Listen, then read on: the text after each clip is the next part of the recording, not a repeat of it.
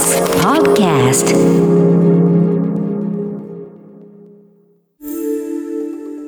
Screen West Media Labo Weekly Report TBS ラジオが設立した音声メディアなどの可能性を追求する研究所スクリーンレスメディアラボ毎週金曜日のこの時間はラボの研究員フェローの方々に音声メディアに関するさまざまな学術的な知見やトピック研究成果などを報告していただきます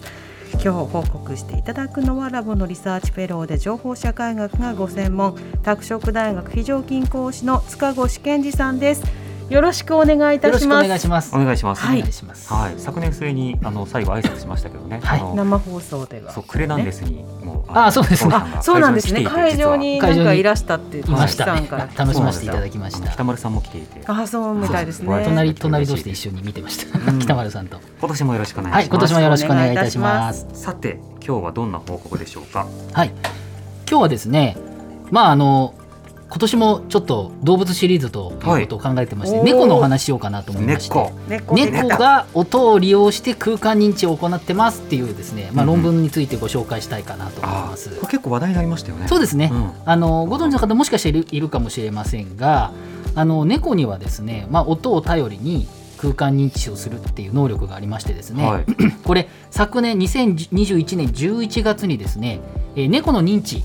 を、えー専門としている高木佐穂さんっていう研究者の方いらっしゃって、うん。えー彼女を中心とした、まあ、英語の研究論文がその11月に発表されたんですね。はい。でその論文で、まあ、研究されたのは、まあ、実験したんですけれども猫はですね飼い主の姿が見えなくても声を頼りにこの辺にいるぞみたいなですね、まあ、位置把握をしているっていうことが分かったっていうことなんですね。うんうん。で研究ではですね、まあ、あの飼い主がこう猫の名前を呼ぶっていう音声で、まあ、いろんなバージョンあるんですけれども、はい。それをですねいろんなところにスピーカーを置いて流すんですね。これ猫カフェとか、うん。あるいはその猫飼ってる家でとか何十匹もいろいろこうやってるんですけれども、えその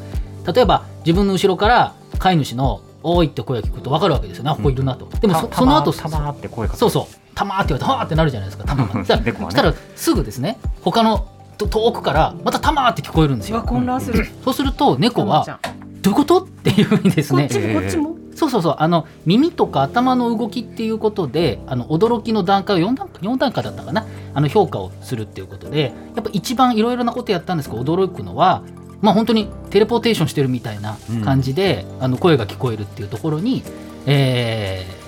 びびあの猫がびっくりしたと。でこ音のれどういう発生元が瞬間で変わるっていうことどっちどっですよね。ちどっち？ってなそうですね、うんうんそうなんですよ。なので、えっと、実際には音を頼りにして、要するに目に見えてるだけじゃなくて、音だけでもこの辺にいるんだなっていうことを考えてるっていうことが分かったと。うんうんで、一般に、まあ、あの一般にですけれども、猫あんま人間興味ないとかっていうね、よく言ったりする人いますっていうか、なんかね、そんな感じに猫がどういう顔してるんだみたいなことまあ、犬はデレデレで猫はツンツンしてるみたいな、そうそうそう、ありますよね。ざっくりとした。なんだけれども、まあ、あのこういう研究から分かるのは猫は飼い主のことをよく、まあ、理解しているっていうことなんですね。うん。でそんな中であの一つ面白い、えーなんていうのかな議論があってはい。対象の永続性っていうものがありましてうんうん。例えば、えー対象例えば飼い主がですね、えー目に見えない状況でも、えー頭の中で、えーとまあ、いるっていうことを認知できるのをこれうん対象の永続性、オブジェクトパーマネンスっていうふうに言うんですね。はい。オブジェクトパーマネンス。要するにどういうことかっていうとあの動物って基本は目に見えてる。ここにいるとかいないとか。それであの存在があるないっていうことを、まあ、非常に単純に理解をするわけですけれども、でもいわゆる頭の中でここから出てったってことは例えばドア挟んであっちの部屋にまだいるなとかそういうことを理解するっていうのは、まあ、それなりになんていうのかなこういった高等な、えっと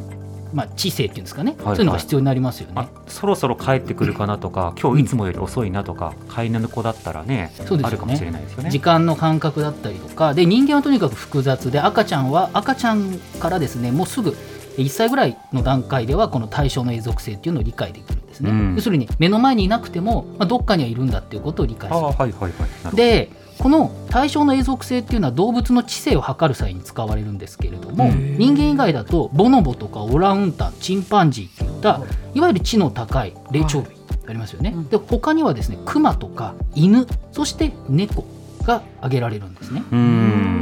でしかもですね、えーまあ、多くの動物は目の前にあのいなくなっちゃうと認識できなくなっちゃうんですけれども、まあ、猫はこういった動物は視覚だけじゃなくて聴覚なんかも利用して、まあ、クロスモーダルって言いますけどいろんなところをあの使ってですねさまざまな複雑な世界を認識しているということが分かると。うんうんでしかもすでにですね、まあ、先行研究によれば猫はですね飼い主と知らない人の声を区別することはもうできるんですね。ほう飼い主と知らない人とを区別できるんですね。そうですね。だからよく聞いている、あのなんていうかなご飯とかくれる人っていう声は理解してるっていうこともあるしあるいは人間の声と表情を一致させるっていうこともできると。これどういうことかというと要するに感情をそれなりに理解できるっていうええことも言われてるんですね。こいつ怒ってるやつだいつもなのか、こいつなんかこうデレデレ寄ってくるやつだとかが分かるわけですか。そうですね、まあ、に人間みたいにすごく複雑かっていうとあれですけれども、うんうん。ただあの猫はですね、まあ、視覚と聴覚を両方利用して人間の感情も、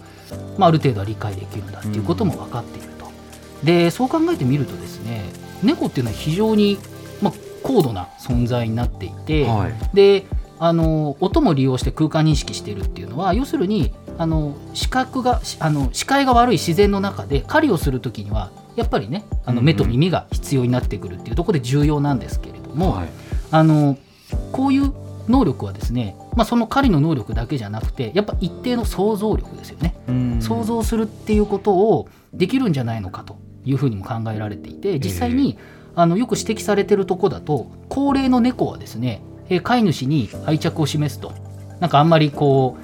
うそそれこそデレてデレデレしてくるとかうん。帰ってくると寄ってくるとかあのなんていうんですかね非常に愛情を持っている自分に対して飼い主に対してっていうことを、えー感じられるそうなのでうんそれはやっぱある程度えーそういった音や音とか、えー視覚の情報を利用していろんな、まあ、複雑に世界を認識しているんだっていうことなんじゃないかっていうふうにも考えられるわけですね。うん単に餌が出てくるとかくれるとかじゃなくて音の感覚位置距離感、いろんなものを総動員した上でね。人と付き合ってるんですね猫は。そうなんですよね。うん。僕はあの猫はちょっと飼ったことないんで何とも言えないんですけど多分これ聞いて飼われてる方はピンとくる方も、ね多分ピンときて最初の頃はあのああだったけれどもなんかこの完全に今はっていう、ね、とか、うん。まあ、部屋意の認知っていうのもうまくしているっていうこともうん。多分、あの長い年月の中で多分学習していくっていうこともご理解されてるでしょうね。ね、っていうこともあると一番最初の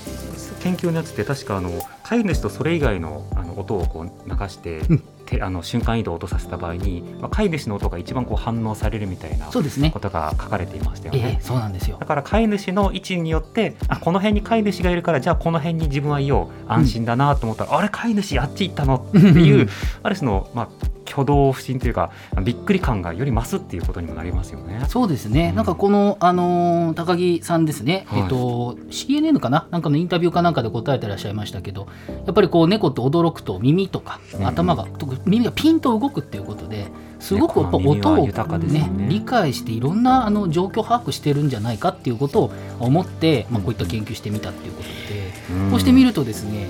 まあ、あの音っていうのはそういう我々の想像力にとって非常にあの重要な要素になっていてしかもね、うんこういうあのいわゆるチンパンジーとかオランウータンとかと、ね、同じあの対象の永続性っていうのは、まあ、はい。レベルはあると思いますけれども、まあ、その辺は非常にこう面白い研究かなというふうに思いますね。